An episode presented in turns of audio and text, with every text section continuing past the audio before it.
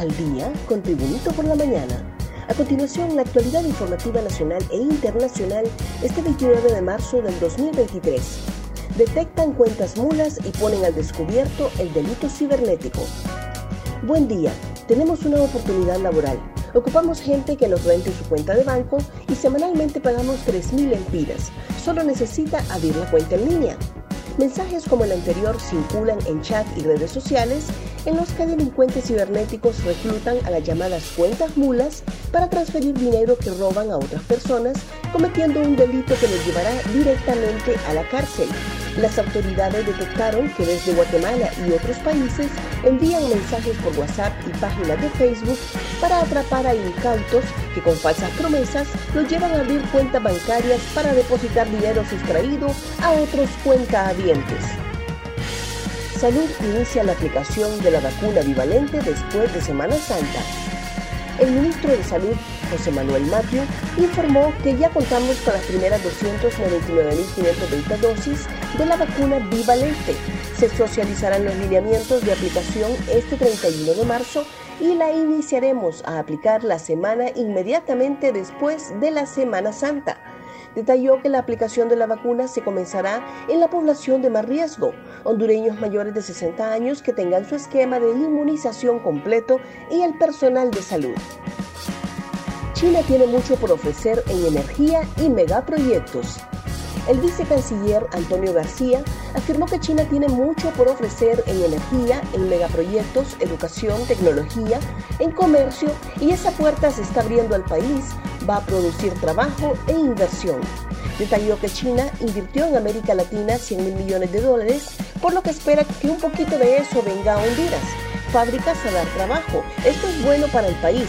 Estamos haciendo lo que el mundo ha hecho. Reconocer que hay una sola China. Lo hizo Estados Unidos, lo hicieron 181 países del mundo, afirmó el vicecanciller. Un repaso al mundo con las noticias internacionales y Tribunito por la mañana. México dice que responsables por muerte de migrantes ya están ante la fiscalía.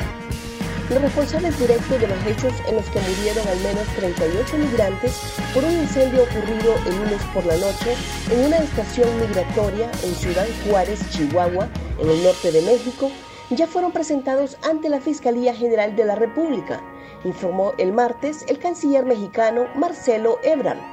Aunque el funcionario se refirió a esa información, no precisó la cantidad ni la identidad de los presentados ante la Fiscalía.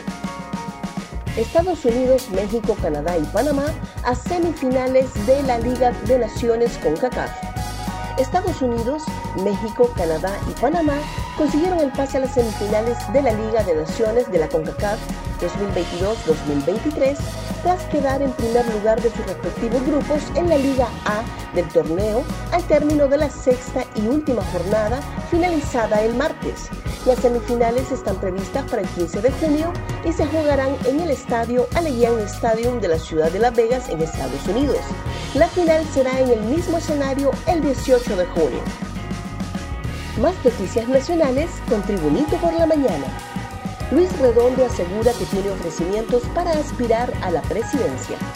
El presidente del Congreso Nacional, Luis Redondo, al afirmar que a la fecha ya ha cumplido en un 63% el acuerdo bicentenario, afirmó que ya le han hecho ofrecimientos para que busque en las próximas elecciones la presidencia de la República. Agregó que como funcionario, como representante del pueblo y como político, el acuerdo bicentenario representa su carta de presentación y que el cumplimiento de este hablará por él. Fallece en México el tercero de los navales quemados en explosión de embarcación.